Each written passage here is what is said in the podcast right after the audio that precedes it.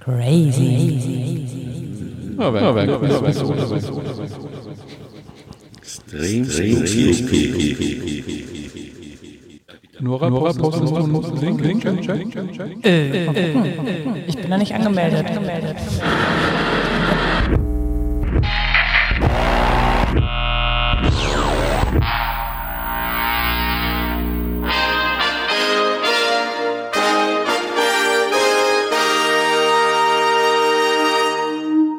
Sondersendung.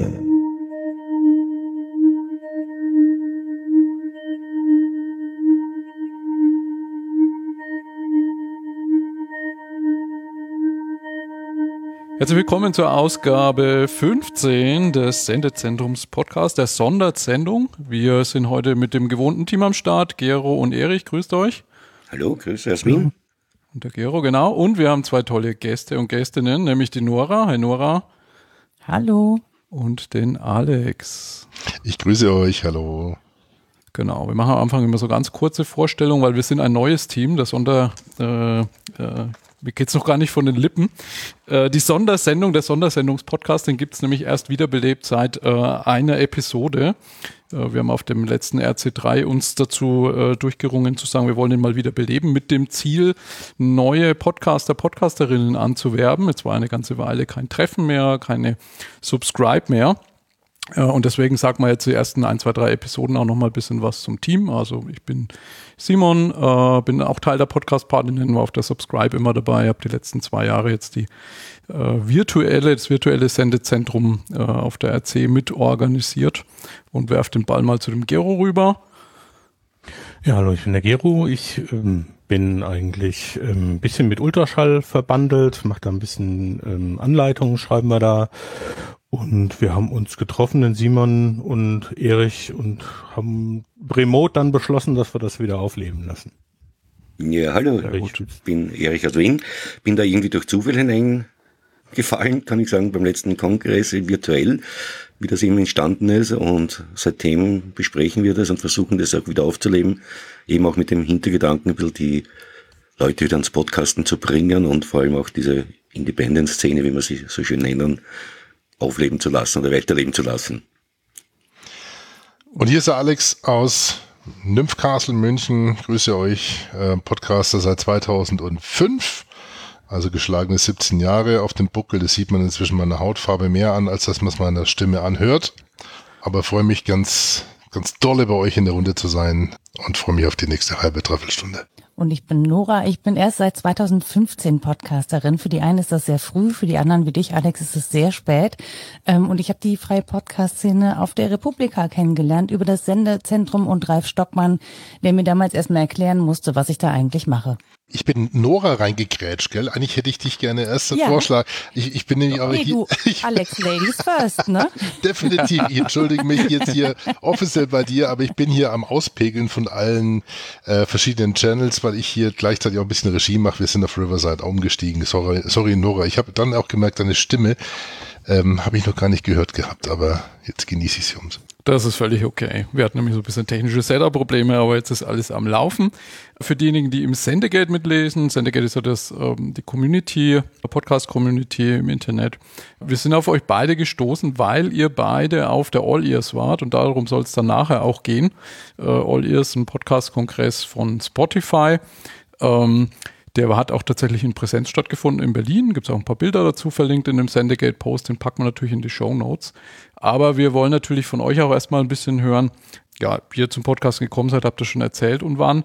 Äh, aber wir haben so ein paar Standardfragen, die wir den Gästen, Gästinnen immer stellen. Und die erste davon wäre, was denn der erste Podcast war, den ihr gehört habt. Ja, nix bei dir lange her, ne?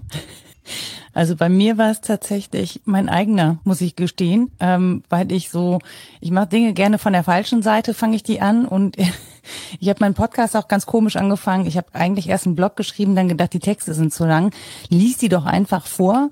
Ähm, dann festgestellt, ich habe ja auch noch Gesprächsfetzen mit meinem Vater, also so ganz lange Interviews, die könnte ich da reinbauen. Das ist das, was ich eigentlich als Hörfunkjournalistin sowieso mache, aber darauf war ich nicht gekommen. Mhm. Genau, dann gab es die Anachronistin Und ähm, dann habe ich die ins Netz gestellt und gedacht, wie nennt man das eigentlich, wenn man das irgendwo hochladen will? Ach ja, Podcasts. Ähm, und dann habe ich sozusagen erst die Podcast-Szene entdeckt über das selber Podcasten. Das mag man mir als Ignoranz auslegen, aber ähm, so bin ich da manchmal einfach. Ich erfahre Dinge durchs Machen. Sehr schön. Welche Podcasts hörst du heute noch gern? Sind deine Top zwei bis drei? Oh, das ist total schwierig, weil es ja immer mehr so äh, Miniserien gibt beim Podcasten und da jagt ja gerade eine äh, eine Produktion die nächste. Ich glaube, mein Alltime Favorite bleibt einfach Radiolab, weil die ganz großes Hörkino machen und ich liebe das, wenn sie mir Dinge erklären, von denen ich nicht mal wusste, dass ich es eigentlich wissen will. Also das Paarungsverhalten der Aale wäre jetzt kein Podcast gewesen, den ich mir so intuitiv reingezogen hätte, aber wenn man es dann mal hört, denkt man sich, geil, das ist einfach geil gemacht, toll erzählt und man man spürt diese Begeisterung. Und es ist immer noch mein äh, Alltime favorite. Äh, der Anhalter von Sven Preger und Stefan Beuting, weil das einfach eine grandiose Geschichte ist und ähm, weil ich äh, immer noch nicht verpackt kriege, dass sie nach fünf Minuten den ersten Plot-Twist setzen oder nicht mal fünf Minuten. Das ist einfach grandios aufgebaut und erzählt und eine sehr gute Geschichte. Und was ich aktuell total gerne höre, also gerne in Anführungsstrichen, ne, ist aber Women in War ähm, von meiner Kollegin Cosima Gill und ihrer Kollegin Julia Leb. Das ist ein, das ist eigentlich die Perspektive der Frauen in Kriegen. Also sie gucken auch nicht nur in den Krieg von Russland gegen die Ukraine, sondern generell äh, auf die Rolle der Frauen in Kriegen auch nicht nur eben als Opfer, sondern eben auch als Beteiligte von Kriegen, also als aktive Mitglieder von zum Beispiel Armeen oder so. Ähm, das ist super, super spannend und auch eine ganz neue Perspektive. Also das sagt man, Lieblingspodcast finde ich schwierig, aber ich finde, und das finde ich bei Podcasten so super, dass da Perspektiven aufgemacht werden, die du so erstmal nicht gehabt hast. Und das passiert, finde ich, gerade in so einer freien Podcast-Szene sehr häufig. Aber es passiert auch immer mehr äh, in den Podcasts von professionellen Produktionen oder von den öffentlich-rechtlichen Medien. Und mit was hast du gestartet, deinen eigenen Podcast? Was war so der, das, das Equipment? Erinnerst du dich da noch dran? Ja, ich hatte einen Apogee USB-Mic, einen äh, Soundabsorber, so einen Schirm, den man eigentlich auf den Tisch stellt, den ich auf dem Mikrofonständer gebastelt habe. Der Mikrofonständer ist aber leider ein bisschen schwach auf der Brust, deswegen ist das gemacgyvert, wie man das im Podcasten so macht. und habe geschnitten mit GarageBand. Also ich habe es im iPad aufgenommen und mit GarageBand geschnitten. Ich hätte noch eine Frage, irgendwie, wir haben zu wenig Zeit, ne? aber was mich interessieren würde, wer, was würdest du jemand raten, der jetzt äh, anfangen wollte zu podcasten? Würdest du den machen? Ja, mach einfach. Don't tun. think, do it. Ja, ich glaube, dass man übers Machen einfach ganz viel lernt und man muss es ja nicht veröffentlichen. Also der Podcast heißt ja noch nicht, ne, ich mache dann mal und veröffentliche das gleich, sondern überhaupt erstmal machen und dann über das Machen zu rauszufinden, was kann ich gut, was kann ich nicht gut, was funktioniert und dann kann man sich immer noch entscheiden, das zu veröffentlichen. Aber ich finde, viele Podcasts scheitern daran, dass sie Ideen, großartig sind, aber es nie ins Machen kommt. Und deswegen würde ich immer sagen, macht, macht einfach, fangt an, macht irgendwas, aber fangt an. Alex, wie war es bei dir? Welchen Podcast hast du als erstes gehört?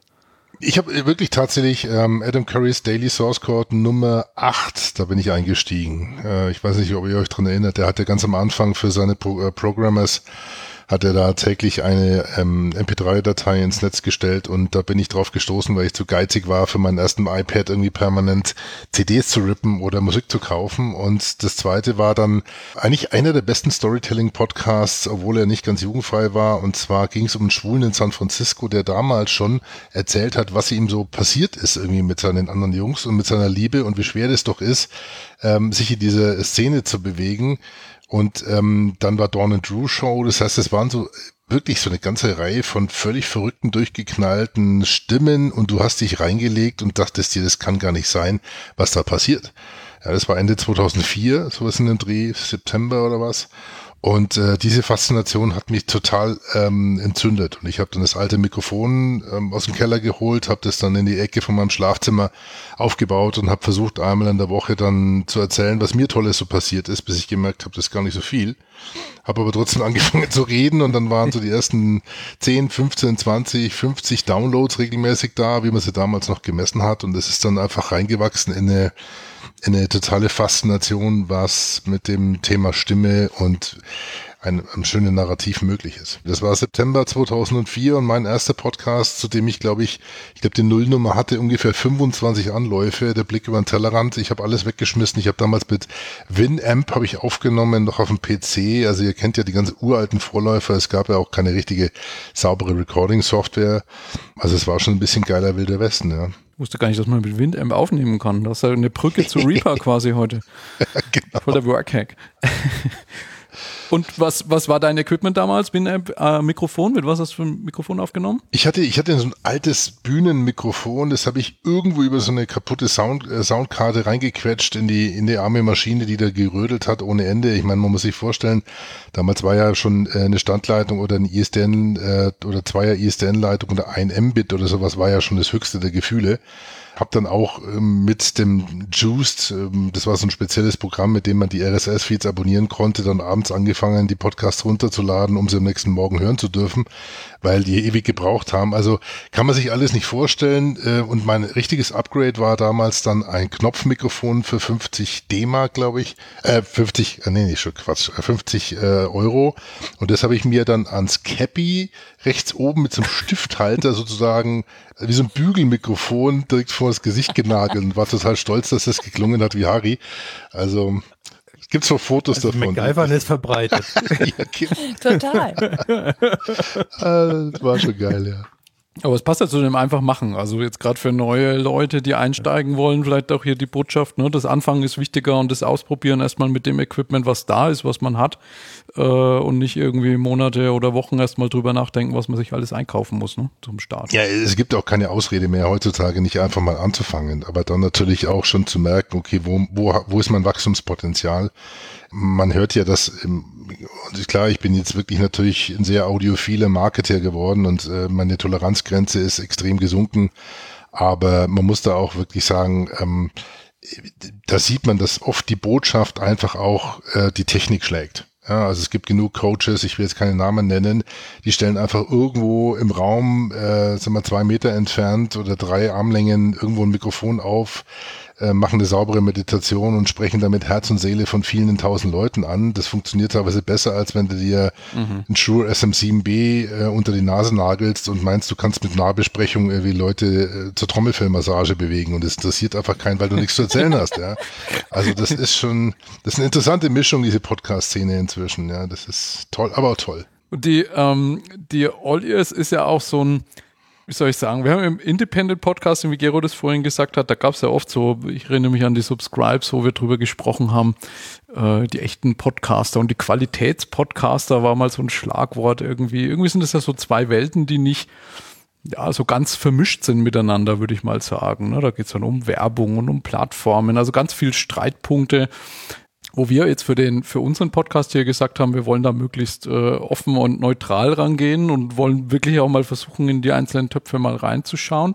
Vielleicht mal vorneweg gefragt, diese All-Ears. Ich habe dieses Jahr das erste Mal so richtig mitbekommen, dass es die gab. Ist das eine Veranstaltung, die es schon länger gibt? Macht Spotify das schon länger oder ist das was, was jetzt relativ neu auch auf dem Markt ist? Das war die erste, glaube ich, oder? Nora, glaube ich, ja. das war die ja. erste. Ja, Sie haben damit geworben, dass es das erste Podcaster-Innen-Klassentreffen in Deutschland sei.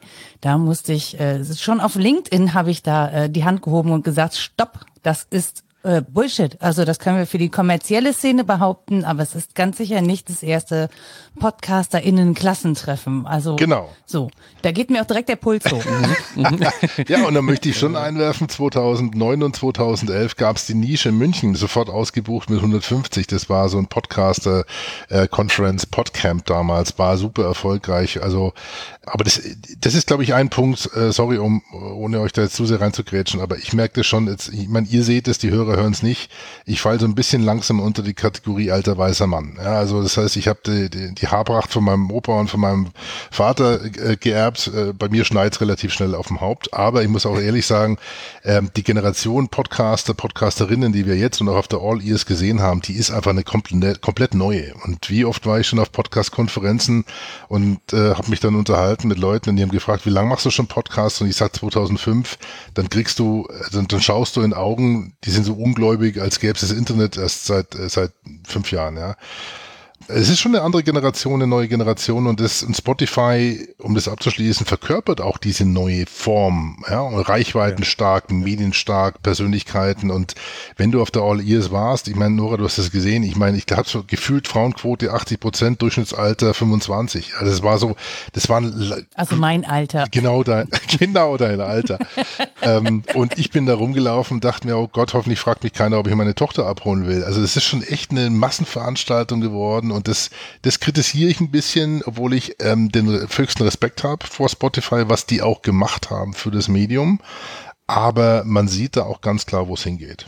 Ja, aber da streiten sich ja die Geister drum, ob die es gemacht haben für das Medium, ne? Also ob sie es gemacht haben für den Podcast oder ob sie die Podcasts genutzt haben für eigentlich das, was ihr Kerngeschäft ist, nämlich Musikstreaming und sich dann auch bewusst diese junge Zielgruppe gesucht haben und die jungen Podcasterinnen und Podcaster um den über die Podcasts, die sie auf der Plattform haben, nämlich Streaming-Abos zu verkaufen. Also das ist ja alles keine Goodwill-Veranstaltung, auch wenn da natürlich alles vegan war, ja, also Getränke vegan, Essen vegan, äh, die oh Handseife, die in diesem Beutel verteilt war, vegan und so. Also ähm, man sah natürlich eine große Diversität, die man so in der Independent-Podcast-Szene tatsächlich nicht sieht. Ja, die ist extrem mhm. technisch dominiert, sehr männlich dominiert. Das ist einfach so, weil sie daher gewachsen ist, auch nicht als Vorwurf formuliert, sondern als Feststellung. Und ähm, Spotify hat einfach eine komplett andere Klientel bedient, wenn man mal in Marketing-Sprech sich da äußern möchte. Und was ich halt spannend finde, ist auch, in welche Podcasts die investiert haben. Also natürlich machen die auch nicht alter weißer Mann, aber die machen natürlich viele Promi-Podcasts und da sind Männer dominierend, weil es die sichtbarsten sind und die damit ein großes Publikum mit sich bringen. Aber die haben eben auch investiert in Podcasts wie den Hanau-Podcast oder Memento Moria jetzt gerade, ne? Und das sind ja wirklich hochpolitische Podcasts. Also, und für den deutschen Markt hat das sehr, sehr gut funktioniert. Auch wenn man sagen muss, klar, die haben auf der anderen Seite, ich glaube, ein Prozent lange nicht rausgeschmissen, rechtsextremen Podcast, der bei denen empfangbar war. Und die Joe Rogan Nummer, das ist jetzt auch nicht das, was man marketingtechnisch als gelungen bezeichnen mhm. könnte. Du hast jetzt praktisch schon eine Frage beantwortet, die ich stellen wollte. Ich war, wie, wie war die Mischung zwischen, nee, das war doch gut, ist doch super. Nee, wie war die Mischung zwischen, zwischen Stars und in Anführungsstrichen normalen Beiträgen? Und wie die Stimmung so war, das hast du ja jetzt auch ein bisschen geschildert. Was mich auch noch interessieren würde, wie war denn dieser Crossover zwischen USA und Deutschland? Wie habt ihr das empfunden? Weil das ja irgendwie sehr viele, äh, ich habe mal so geguckt, wer da alles vor Ort war. Das waren viele Amerikaner, die dort bekannt sind, aber auch viele Leute, wie du gerade gesagt hast, Nora, die eigentlich jetzt noch nicht so im Fokus stehen. Wie habt ihr das empfunden, diese, diese Mischung? Alex, mach du mal. Also ich möchte erstmal sagen, ich habe noch nie in so eine trockene Currywurst, in so eine vegane gebissen wie auf diesem Event. Ja, also es ist ja, äh, ich, ich habe den Burger gesehen, den Pilzburger und habe rechtzeitig abgewunken und gesagt, ich hole meine saftige Curry. Der Burger war super. Ja, danke. Ja, ja, klar. Nee, äh, nochmal, ich glaube, das Setting dort ist, ist wirklich äh, super durchdesignt und durch, durchgestylt. Und das, äh, die Mischung war natürlich sehr amerikanisch dominiert.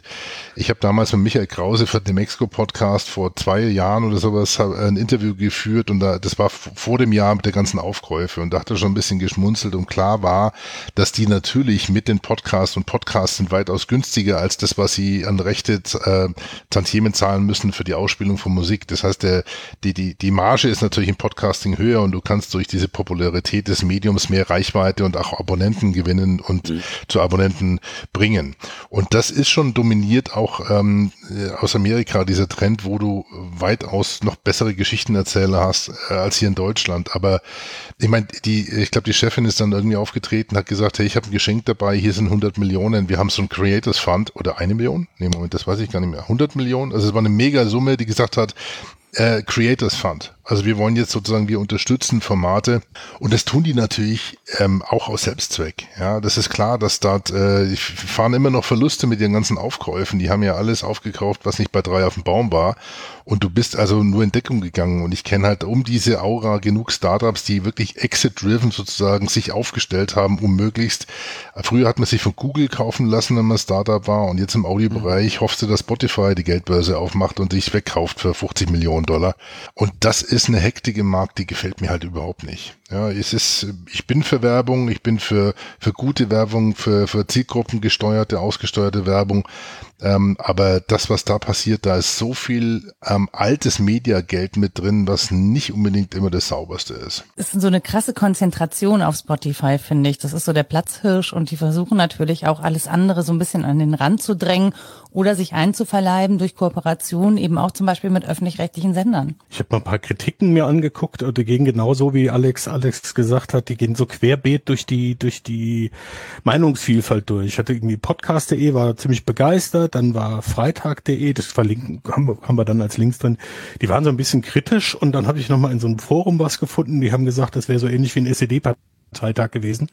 Also es geht wirklich querbeet. Die, die, die, die Einschätzung von dem Ganzen und es zeigt eigentlich, dass es wirklich was Neues ist, dass es noch nicht da war. Es gibt noch keine feste Meinung, wie das interpretiert wird anscheinend. Na, es ist eine Marketingveranstaltung. Ja. So neu ja. finde ich das jetzt nicht. Wenn man auf so ein paar Marketingveranstaltungen war, dann laufen die ja alle nach dem gleichen Muster ab. Also. Aber jetzt für Podcasts, das gab es hier noch nicht so. Genau, aber, ja, aber am Ende ist es, ne, wenn man so eine Marketingveranstaltung besucht hat, dann kennt man die und äh, nur eine Korrektur noch, die Größen aus Amerika, die waren natürlich alle äh, per Zoom zugeschaltet und nicht vor Ort. Mhm. Ne? Also auch Jan Böhmermann war nicht vor Ort. Es waren ganz viele Promis, ganz viele prominente Namen, die irgendwo drin standen, wo eben nicht stand, ob die persönlich da sind, ob man die treffen kann. Die waren einfach zugeschaltet ja, finde ich. Also kann man natürlich unter den Bedingungen verstehen und jemanden für einen Tag jetzt, keine Ahnung, Ira Glass aus den USA einfliegen lassen, wahrscheinlich auch nicht, aber man hofft ja trotzdem irgendwie, man kriegt mal so Leute zu packen, mit denen man sonst nicht in Kontakt kommt, wie es auf der Republika der Fall ist. Und das ist dann halt nicht gegeben. Wie muss man sich denn die, die Location vorstellen? Ihr wart ja, glaube beide schon mal auf Subscribe. Das ist ja so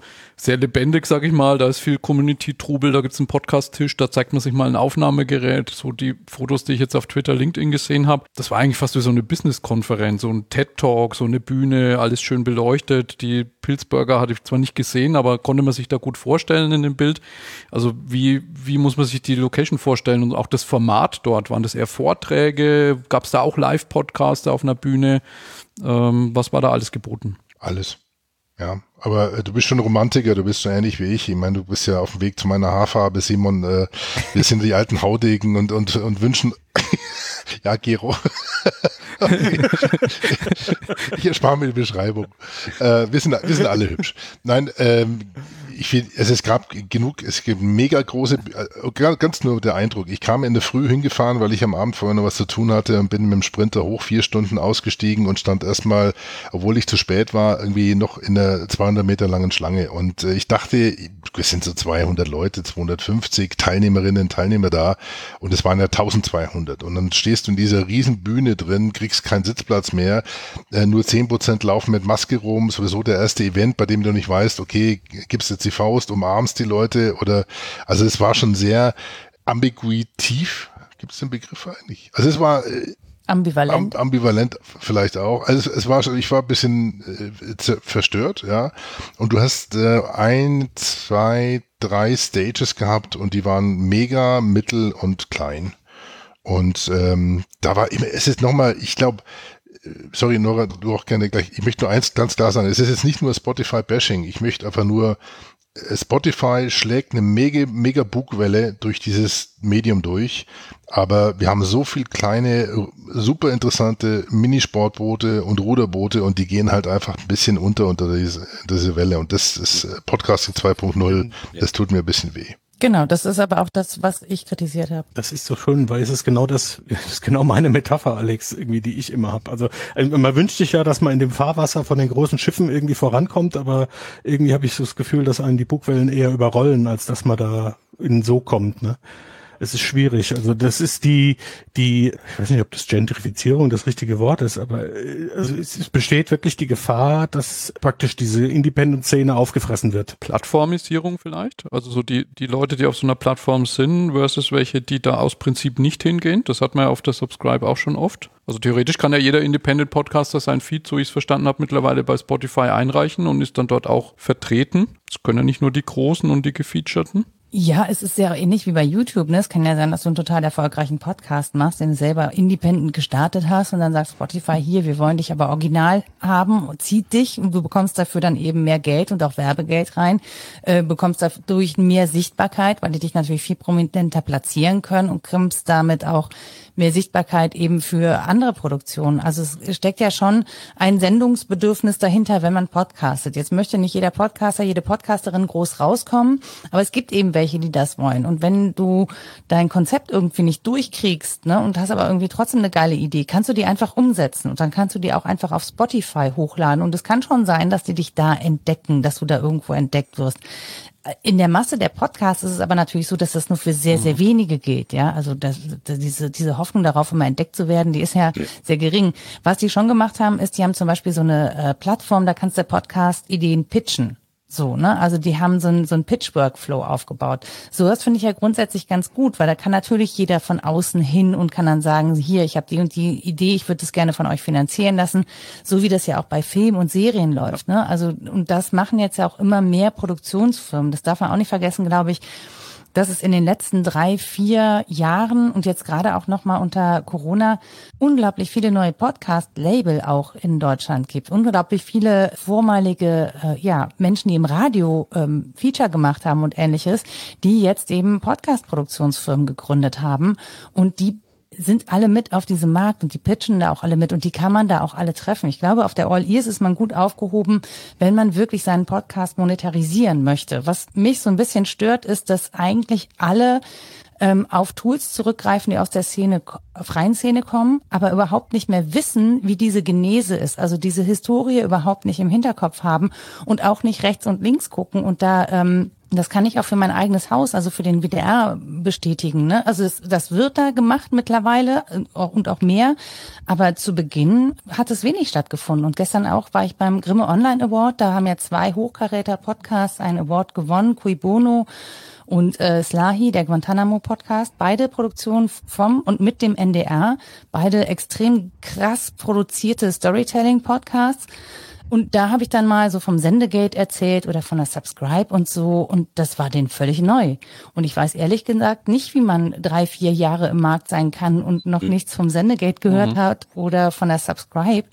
Und auch nicht von diesem Barcamp-Charakter. Und ich glaube, Alex, das ist so das, wo du sagst, es fehlte dir ein bisschen, dieses Hands-on, Leute an die Hand nehmen, äh, zu vernetzen, wenn man gar keine kommerziellen Ziele hat, sondern einfach nur irgendwie so, so einen Talk-Podcast aufsetzen möchte, wenn man ein Thema hat ähm, wie lerne ich schneiden, ähm, wie kann ich, keine Ahnung, welche Plattform ist die beste und so. Also du hast natürlich wenig Diversität an der Stelle. Ne? Das ist total fokussiert auf diese Plattform, aber klar, Spotify hat dafür Kohle in die Hand genommen, die wollen den größtmöglichen Effekt auf so einer Veranstaltung. Kann man den schlecht vorwerfen. Definitiv, aber das erinnert mich so an die Filmbranche äh, von vor circa 80 Jahren oder sowas. Die großen Studios, die großen Labels kaufen die großen Ideen, ne, bringen die großen Schauspieler äh, hervor. Das ist ja im Podcasting gar nicht so ähnlich. Ich meine, Joe Rogan war ja nur die Spitze des äh, Eisbergs, vielleicht war es die höchste Spitze. Mal schauen, ob, ob jemand nochmal so viel Geld für jemand ausgibt und dann merkt, okay, es kann auch riskant sein. Das genau Problem ist aber, dass wir jetzt bei der Entwicklung nicht draus gelernt haben für die ganzen Indies, weil ich kann natürlich meine, meine Idee pitchen bei, bei Spotify oder sowas und die geben mir dann Produktionskostenzuschuss, aber für den kriege ich ja noch kein Leben finanziert. Ja, das ist das größte Problem. Das ist eigentlich meine Kritik an der, an der Entwicklung und da bin ich absolut bei dir, Nora.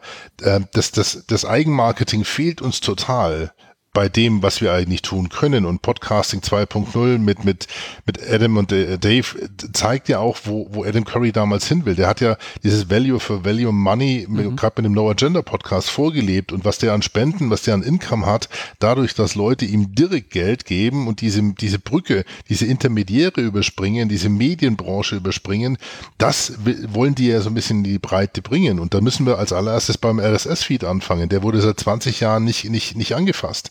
Ja, das heißt, die Namespaces, die wir jetzt haben, die werden von Apple Podcasts, die werden von Spotify definiert, so nach dem Motto, wir, wir, wir zeigen nur das, was wir zeigen wollen von dem Angebot, was du hast, aber wir geben jetzt keinen Link auf deine Show Notes, keinen Link auf deine ähm, auf deine Refinanzierungsmöglichkeiten oder was da alles in dem Namespace 2.0 mit drin ist. Also ob das jetzt Chapters sind, vernünftige oder Soundbites oder oder Seasons oder sowas. Also das das sind so die Entwicklungen, die da vorangetrieben werden, die fehlen mir total, weil die, ich bin gleich, ähm, bin gleich durch, weil die würden dann echt endlich mal Bertolt Brecht vielleicht wieder aus dem, aus dem Grab holen, so jedem sein Radio, aber auch so, dass er davon leben kann. Ja, die Radiotheorie von Bertolt Brecht, das ist eine meiner liebsten.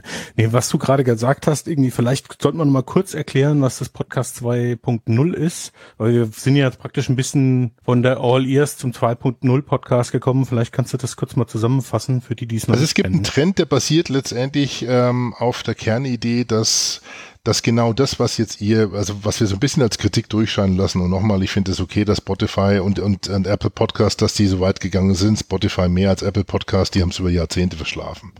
Aber ähm, die kritisieren, dass das äh, Value for Value. Das heißt, dass es immer noch nicht möglich ist, dass wie damals bei Flatter, ihr erinnert euch vielleicht, ja, oder ähm, äh, Patreon, es sind so andere Möglichkeiten. Das heißt, dass Hörer, deine Hörerschaften, deine feste Hörerschaft dich unterstützen kann, ohne über andere Plattformen gehen zu müssen oder irgendwelche 30 Sekunden Baustoff oder Baumarktwerbung äh, äh, erleiden zu müssen, die schlecht bezahlt ist und wo du als Podcaster 9 Euro TKP übrig bekommst, ja, oder übrig ausgezahlt bekommst. Die Idee ist sozusagen sozusagen ein es sind drei, drei Kernelemente. Das eine ist, man erweitert den Podcast Namespace, also sozusagen deine Sendung bekommt zu mehr Meta-Informationen, die im RSS-Feed festgenagelt werden. Es braucht zunehmend Player, die das auch anbieten. Es ist eine ganze Podcast-App ähm, Aura entstanden um diesen neuen Namespace, die zum Beispiel auch es ermöglichen, dass du beim Hören, während des Hörens dein Podcaster unterstützen kannst. Das heißt, ich zahle für jede Minute dadurch, dass ich den Podcast höre. Oder ich, ich booste zum Beispiel. Es gibt einen Knopf auf, auf den auf verschiedenen Podcast-Apps, da kannst du, wenn jemand wirklich gerade super witzig ist oder dir was beigebracht hat, dann kannst du den boosten. Ja, so wie Flatter damals, sowas in der Art. Ne? Und äh, da entsteht also eine Aura von Playern, von auch Web, webfähigen Playern, die diese neue Aura rund um dein Content-Angebot darstellen. Und letztendlich ist es Value for Value, das heißt der Wert für die, für deinen Wert, für dein Content wird dort immer mehr gefördert durch durch äh, auf auf äh, ähm, Blockchain also kryptobasierten Währungen auf Spenden in auf dieser Basis etc. pp. Das heißt die Hörer zahlen für dich für deinen Content und geben das Geld nicht Werbung treibenden. Was aber ja die ähm, Plattform, ähm, genau, sorry, ich wollte nur sagen, was die Plattform ja nicht unbedingt wollen, genau. weil die ja ne, mitverdienen wollen. Also Apple Podcast, das, das System von denen ist ja, wir verdienen mit, wenn ihr verdient. Ja, nur, nur als Beispiel mal, wann, oh. äh, es gibt ja diese Persons bei Apple Podcast, also wer taucht in diesem Podcast mit auf? Du hast dich ja über lange Zeit hochdienen müssen, um irgendwie nur einen vernünftigen Ansprechpartner zu bekommen, um vielleicht in diese Aura der Empfehlungen reinzukommen, um, um diese Podcast-Rankings zu verstehen, um, um deine Inter Interviewpartner darzustellen? Wie lange hat es gebraucht, bis wir die Show Notes, das heißt die Zusatzinformationen pro Episode verlinkt, äh, also vereinheitlicht haben? Ja, 17 Jahre oder 20 Jahre ist das Ganze mit Dave Weiner jetzt her, dass wir immer noch mit dem gleichen RSS-Feed rumnudeln und Podcasting 2.0 schlägt eben diese Kerbe und sagt, Mensch, es ist Zeit für die nächste Generation von Content Creators, die durch die Hörer und Hörerinnen bezahlt werden. Und da Brücke zu Ollies zurückgeschlagen, Podcasting 2.0 nach Adam Curry, war da aber kein Thema oder ist es auch thematisiert worden? Nee. Weil Spotify ist ja quasi genau ein Ding, dass die eben kein Feed anbieten, weil sie dich in ihrer Plattform drin haben wollen. Die wollen ja gar nicht, dass die Podcaster über ihren eigenen Feed die Sachen ausliefern. Das ist die Hauptkritik, glaube ich. Das fasst wirklich zusammen, Simon. Dass das eigentlich äh, und ich kann sie verstehen, klar, warum sollen die ihren Wallet Garden aufmachen? Warum sollen die die Grenzen aufmachen? Die wollen die Leute natürlich reinziehen, die wollen Hörerinnen und Hörer auf ihrer Plattform haben und haben natürlich nichts davon, wenn irgendwelche monetären äh, Streams außenrum noch funktionieren. Äh, mal angenommen, das, es gab sogar Kritik daran, wenn du Baked-in-Ads in deinem Podcast auf Plattformen hast, die dann eventuell nochmal Werbung davor schalten wollen müssen. Ja, so nach dem Motto, nee, dein Content gehört mir exklusiv und ich bin derjenige, der es vermarktet. Und das sind so Plattformgedanken, die, die gefallen halt nicht besonders, weil die Erträge echt nicht hoch sind, die man damit erzielen kann. Und da ist dieses Value for Value Modell, Modell ein ganz anderes. Deswegen passt es auch nicht an die Airways. Ich will so ein konkretes Beispiel zu irgendwie nach, äh, ähm, ich weiß nicht, ob ihr den kennt, das ist 93, sagt euch das was? Das ist ein so ein Fußball-Nerd-Podcast. Das ist wirklich aus verschiedenen Städten Fuß, Fußball-Nerds und die haben sich so einen Mikrokosmos geschaffen äh, in ihrer eigenen Welt, wo sie praktisch äh, über Patreon erstmal Geld verdienen und die haben es sogar geschafft, dieses, was du vorhin sagtest, Alex, diesen, dieses Crossover, die, die treten auf mittlerweile auf Bühnen mit ihr, mit ihrem, mit ihrer Show, die eigentlich gar keine ist. Das ist ja aus einem äh, aus einer Bierlaune entstanden, das Ganze. Aber so Sachen sind ja extrem selten. Das, das ist ja eins von tausend. Ja. Und ja, Nora, du hast noch mehr Beispiele? Ja, nee, also Rasenfunk macht es ja auch schon. Also Max Jakob Ost macht, hat es ja, hat ja, ja angefangen mit seinem Rasenfunk, ja. sich da so ein Kosmos zu bauen. Ich glaube, 93 ist irgendwie dann nachgekommen. Zum Beispiel Annika Brockschmidt lässt sich über Patreon finanzieren. Genauso macht es übrigens Judith Holofernes. Also es gibt schon Podcasterinnen und Podcaster, die von Spenden leben. Der Aufwachen-Podcast hat sich komplett Spenden finanziert. Thilo Jung, mhm. glaube ich, finanziert sich immer noch über Spenden. Mhm. mhm. Ich glaube, Stefan Schulz macht das mit die 29er auch genauso weiter. Also es gibt schon die Metaebene hm, komplett. Ja, oder? Also es gibt schon, schon Podcasterinnen und ja, Podcaster, ja. die wirklich auch spendenfinanziert funktionieren. Halbe ja. Kartoffel macht es über Steady. Genau. And Shine hat es Studio über Steady gemacht, bevor sie zu Cosmo gegangen sind. Also mhm. doch, doch. Äh, das ist schon ein Modell, glaube ich, dass das auch funktioniert für einige Podcasterinnen und Podcaster. Ja, Nora, vielleicht so zum Abschluss äh, ein bisschen in die Zukunft geschaut. Was waren denn da so für Botschaften auf der All Ears, was jetzt in den nächsten Jahren passiert wird? Das ist ja auch interessant, jetzt sowohl in diesem äh, großen Podcast-Label-Bereich und bei den äh, bei der Prominenz, aber was vielleicht auch spannend für die Independent-Szene. Was waren so Trends spürbar? Ich ehrlich gesagt habe ich nicht so richtig Trends ausmachen können, außer eben, dass da eine Ansprache war, dass eben gepitcht werden kann. Aber auch da heißt es ja, dass die das Geld insgesamt doch nicht mehr so locker sitzt wie in den Anfangsjahren. Also da wird schon noch äh, deutlicher ausgesiebt. Mhm super spannend und auch das Einzige, was mich wirklich weitergebracht hat, war tatsächlich der Talk von Maria Lorenz, ähm, beziehungsweise Lorenz Bokelberg inzwischen, die hat nämlich gesagt, naja, wir müssen vielleicht mal auf die Hörenden gucken, weil viele äh, Menschen immer noch Probleme haben, Podcasts abzurufen über Apps oder so oder bestimmte Zielgruppen zu erreichen. Und es gibt unglaublich viele Services, die man auch Hörenden anbieten kann oder überhaupt mal mit Podcast-Hörenden zu sprechen, was die sich denn wünschen, wo es denn hingehen soll was sie brauchen eigentlich, um Podcasts für sie handhabbarer zu machen, weil das ist ja schön, dass wir Shownotes haben und Kapitelmarken und so.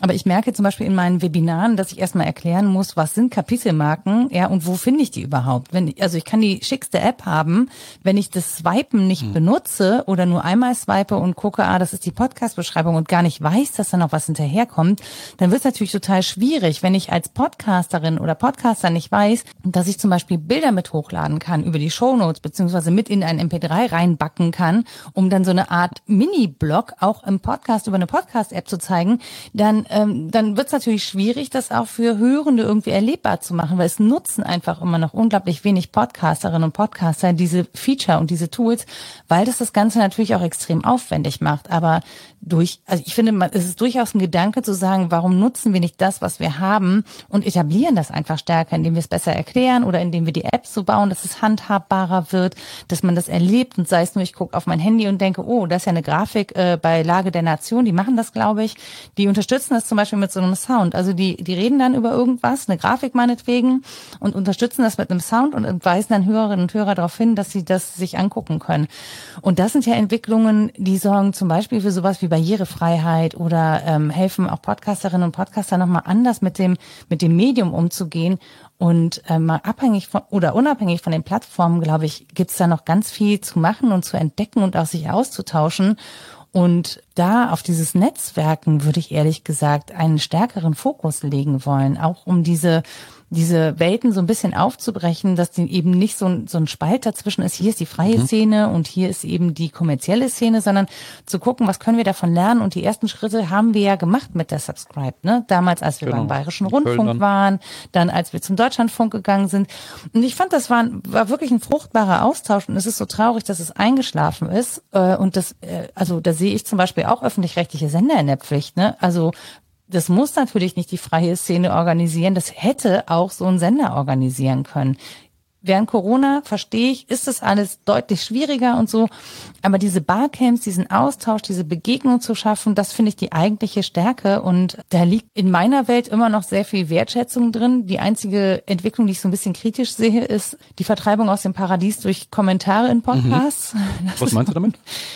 Naja, das ist die Möglichkeit, dass äh, Hörende eben während sie den Podcast hören, kommentieren können.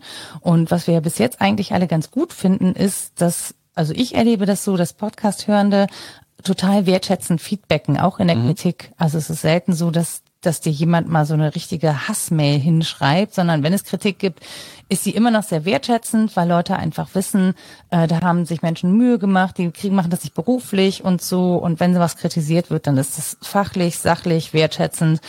Und ich glaube, in dem Moment, wo man mal eben so einen Spruch da lassen kann und kommentieren kann, wird es so werden wie in anderen sozialen Netzwerken auch. Dann habe ich halt schnell mal rumgepöbelt, äh, bevor ich nachgedacht oder zu Ende zugehört habe. Und das, äh, also ja, ich verstehe Interaktion. Ich finde es super, wenn nicht nur gesendet, sondern auch empfangen wird, wenn Kommunikation entsteht. Ähm, ist halt eine Frage der Art Meinst und Weise. quasi, wenn man direkt sehr schnell in der Podcast-App zum Beispiel schon einen Kommentar absenden kann. Im Gegensatz zu, man muss Genau, sich die Mühe ja. machen, in den Blog zu gehen, die Episode zu finden und dort zu kommentieren. Ja, nö, das muss ja nicht sein, aber du kannst, also du kannst ja sagen, wo man dich erreicht. Ich meine, wir sind ja erreichbar über soziale Netzwerke, ne, über Twitter oder über äh, Mail, über die Website. Also es ist ja gar nicht ein riesengroßer Aufwand, PodcasterInnen Feedback dazulassen. Du kannst ja sogar, den, wenn du möchtest, auch in den Rezensionen pöbeln. Äh, auch das habe ich glücklicherweise bisher nur selten erlebt, außer äh, halt, es geht ums Gendern, aber äh, ja, das ist halt so ein Zankapfel, ne. Da musst du einfach sagen, gut, wenn du nicht hören willst, dann hörst du den Podcast halt nicht. Ja, ja schön. Das, ist ja- Ja. Ist ein freies Land, mach doch, was du willst. das ist ja vielleicht was, was wir uns vornehmen können, weil glücklicherweise, wenn wir so ein bisschen unsere Housekeeping-Strecke jetzt abbiegen zum Schluss, äh, es ja auch wieder Gelegenheiten gibt, äh, sich zu treffen. Äh, eine Subscribe wird es äh, meines Wissens nach nicht geben, also ist niemand dran, die zu organisieren. Aber Gero, du bist jetzt demnächst auf einer Veranstaltung, wo man dich treffen kann. Da könntest du vielleicht noch ein bisschen was zu sagen. Ja, ich bin auf dem Podstock wahrscheinlich irgendwie, der jetzt am 1., 2., 3. Juli stattfindet. Äh, Der erste jetzt seit langem wieder. Ähm, ich verspreche mir da ein bisschen was von, dass wir da genau das Netzwerken wieder aufleben oder noch mehr aufleben lassen, was man hat. Und ich ähm, finde auch, was Nora gesagt hat, sehr wichtig. Also das ist schon ziemlich viel Flausch noch in, in der Podcast-Szene. Ne? Das ist kein kein äh, äh, Twitter-Gebäsche, das gibt's da nicht. Ja? Und das ist schon, wie du sagst, Vertreibung aus dem Paradies ist da ist da möglich.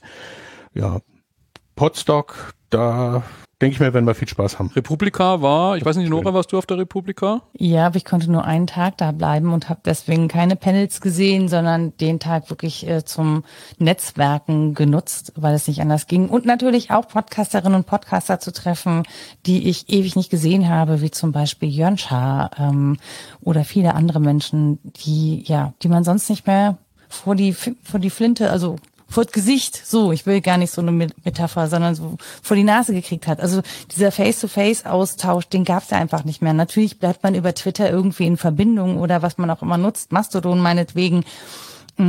Aber die Menschen nochmal so in echt zu treffen, das ist einfach, ähm, man merkt dann erst, wie sehr man sie vermisst. Ja, dann haben wir auch gewisse Hoffnungen. Chaos Computer Club hat ja angekündigt, dass es den äh, Kongress dieses Jahr wieder in echt gibt, also in Präsenz gibt. Äh, Im Blog ist mittlerweile auch die Entscheidung verkündet, dass es nicht Leipzig sein wird, sondern Hamburg wieder.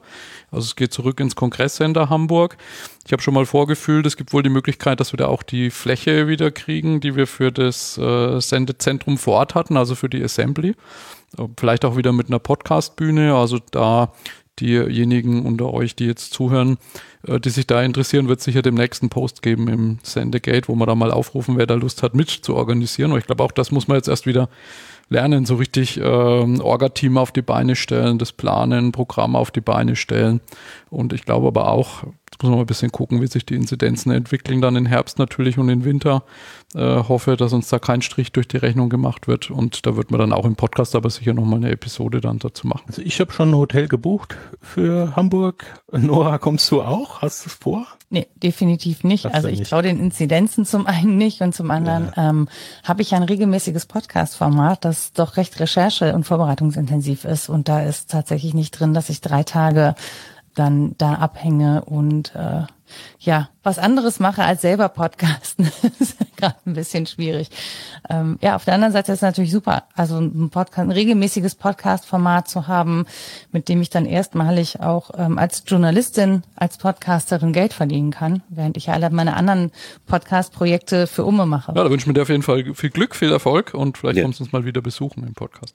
Ja, sehr gerne. Danke für die Sehr schön. Einladung. Ja, dann würde ich sagen, weiß nicht, Gero, Ebo, habt ihr noch was? Dann schließen wir für heute. Nein, das Einzige, was mir noch jetzt die ganze Zeit aufgefallen ist, dass es offensichtlich bei euch in Deutschland doch eine stärkere äh, Podcast-Szenerie gibt, die auch sich gut kennt untereinander. Das, glaube ich, das fehlt uns hier in Österreich noch. Da müssen wir noch ein bisschen stärker dran arbeiten. Und Wenn mich nicht alles, ja, mich alles täuscht, gab es sogar mal eine Subscribe Österreich in Wien, aber ganz sicher bin ich mir nicht. Also es gab mal, gab mal einen Wiener Ableger, aber ich glaube nur in einem Jahr oder so. Aber das werden wir noch mal recherchieren. Was mir noch aufgefallen ist, Nora, war, war ja. äh, das Haus 1 FM. Das ist auch noch eine schöne Sache von der Katrin Rönigem und dem ähm, Holger Klein. Die haben ja auch noch viele Podcasts gesammelt. Das ist auch noch so eine Idee, sich selber Total. damit zu finanzieren. Es gibt so viele schöne Sachen da. Ja, also wie gesagt, es gibt ja äh, auch 4000 ja. Hertz, ne? Also mhm. wir haben mhm. ja Podcast-Label, die sie auch durchaus Geld verdienen, indem sie eben, also das sind mittlerweile Produktionsfirmen eigentlich. Und dann haben wir eben diese Quereinsteiger und wie gesagt, ich habe sie ja gestern auf, beim Grimme Online Award auch getroffen. Das sind tolle Storyteller, die machen super Podcasts, die orientieren sich aber natürlich alle an der US-amerikanischen Szene ich mache das tatsächlich in meinen Seminaren so, dass ich immer das Sendegate vorstelle und auch immer Ultraschall und Reaper und so, ähm, weil das einfach handhabbar ist für viele Leute, weil ich aber auch Kontakt schaffen möchte. Und es ist tatsächlich ja auch ähm, Johannes von Donani, äh, äh, weiß ich nicht, ob das jemand mitgekriegt der hat. Schreibt der mir immer dem Sendegate. genau. ja, richtig. Das bin ich schuld. Dass der bei euch gelandet ist, bin ich schuld, weil ich konnte ihm irgendwann nicht mehr helfen. Aber der ist super. Stimmen für die Freiheit macht er den Podcast. Und man muss sich vorstellen, vorstellen, also in meinen Seminaren sitzen vor allen Dingen viele Frauen und, und ähm, wirklich auch ältere Kolleginnen und Kollegen. Ähm, und die haben viel weniger Berührungsängste. Also das ist irgendwie, die wollen dann wissen, wie es geht, die sind total neugierig und dann zur Not fragen die halt im Sendegate nach. Super. Und ich finde das, ja. also ich hoffe ja, dass dadurch eben so ein Austausch ja. angeregt wird. Eine ja. Frage habe ich noch, Nora, bevor du versch verschwindest. Irgendwie, das ist jetzt reine Neugier, ne? diesen Unterschied zwischen normalem, Anführungsstrichen, Radio und Podcast. Wie ist denn das für dich? Weil du machst ja jetzt praktisch beide und vermischt es jetzt sogar. Wie, wie ist denn das für dich? Ähm, also Radio war für mich halt sehr viel 2,30 bis 5 Minuten, also sehr kurz in der Regel. Und jetzt im Podcasten kann ich natürlich mehr Talk machen. Also der Talk war ja so ein bisschen raus aus dem Radio, außer in diesem Wortprogramm. Und ich finde, es ist ein bisschen niedrigschwelliger geworden. Das ist so Neugier und Themengetrieben. Und das hat sich oder das hat sich zurückentwickelt. Das gab es im Radio schon mal, aber das ist jetzt wieder da sozusagen. Und die Ansprechhaltung finde ich ist eine andere. Also man spricht einfach lockerer. Ich bin jetzt nicht durch die typische äh, mhm. WDR-Moderatorinnen-Schule mhm. gegangen, sondern ich habe halt gepodcastet und irgendwann haben die gesagt, naja gut, dann machst du das halt. Wir brauchen eine Frau am Mikrofon im Sport. Ja. Und so ist das dann äh, entstanden, aber mit dem, mit dem Ergebnis sind alle halt, glaube ich, ganz zufrieden, so wie es aussieht. Also von daher scheine ich es nicht ganz so schlecht zu machen. Du hast doch eine sehr angenehme Stimme. Komm, hör mal. Ja, mal. Das, du, das alles, was, das alles, was zählt im Sport, angenehme Stimme und dann hast du schon 50 Prozent. Nee, ist ja leider nicht so. Also als Frau über Fußball reden ist ja immer noch ähm, hm. für viele ein Unding. Ja, ja, ja, aber das ist, das hat einen Grund, warum es solche Kollektive gibt, ja. einfach weil es da um gegenseitigen Support gibt geht gegen diese Anfeindungen. Das mhm. denkst du halt von vornherein mit.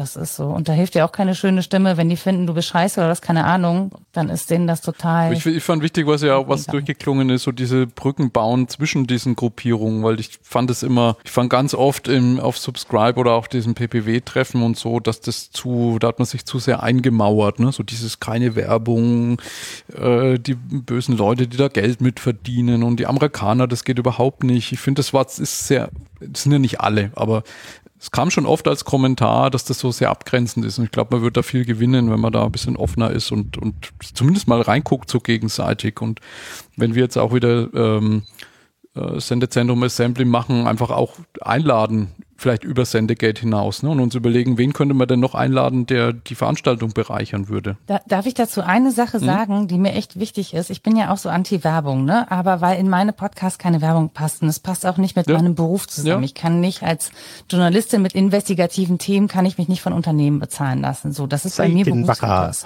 Genau, Seidebarermann. Ähm, aber das, oh das Ding ist, es ist eine, diese, diese Anti-Werbung-Haltung ist natürlich eine sehr, sehr, sehr privilegierte Position, ja. weil das heißt, ich muss mir das Podcasten für umsonst leisten können. Und gerade die Podcasterinnen vor allen Dingen, ähm, die diese Podcasts gemacht haben, zum Beispiel zu Hanau oder Moria oder so, das sind halt Podcasterinnen, die kommen aus nicht privilegierten Verhältnissen. Die haben es schon schwer genug, überhaupt zum Beispiel in den Journalismus zu kommen. Die können nicht für Umme arbeiten. Das können die sich gar nicht leisten. Und natürlich sind die dann deutlich offener für Werbung oder deutlich offener für Plattformen wie Spotify, die denen einfach erstmal Geld geben, damit sie ihre Ideen umsetzen können. Und äh, da, glaube ich, muss man mal so ein bisschen so ein Bewusstsein schaffen. Ich finde das auch nicht gut. Ja, ich finde nicht gut, dass so ein Hanau-Podcast auf einer geschlossenen Plattform ist und dass dann gerade junge Menschen, die das dann auch ansprechen soll, auf diese Plattform gehen und dann dafür Geld bezahlen, dass man mit ihren Traumata sozusagen äh, da Reichweite erzielt. So wichtig wie das ist, ich kann das gar nicht mhm. kritisieren, mhm. weißt du, weil jemand anders würde dafür kein Geld geben. Ähm, und, und da haben wir ein Problem, was Privilegien angeht. Deswegen könnte ich gar nicht hingehen und sagen, das ist alles totaler Mist oder so, oder die dürfen kein Geld nehmen. Wer bin ich denn? Ähm, das ist ein Privileg, dass ich für, für Umme drei Podcasts in meiner Freizeit produzieren kann, dass ich das Know-how habe, dass ich das Geld für das Equipment habe und so, das ist alles ja. Privileg. Also, ne, das ist alles, weil ich gut studiert habe, äh, guten, gut bezahlten Job habe und so.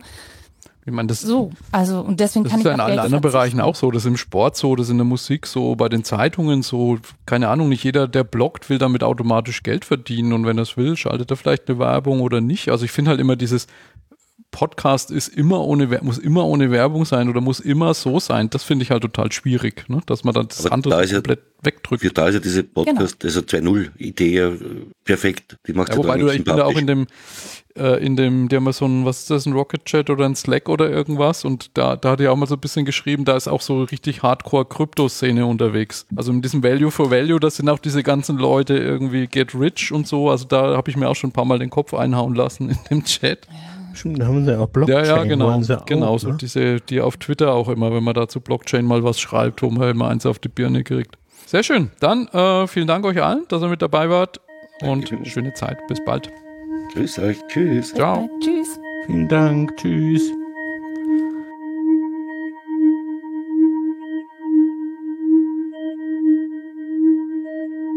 Sondersendung.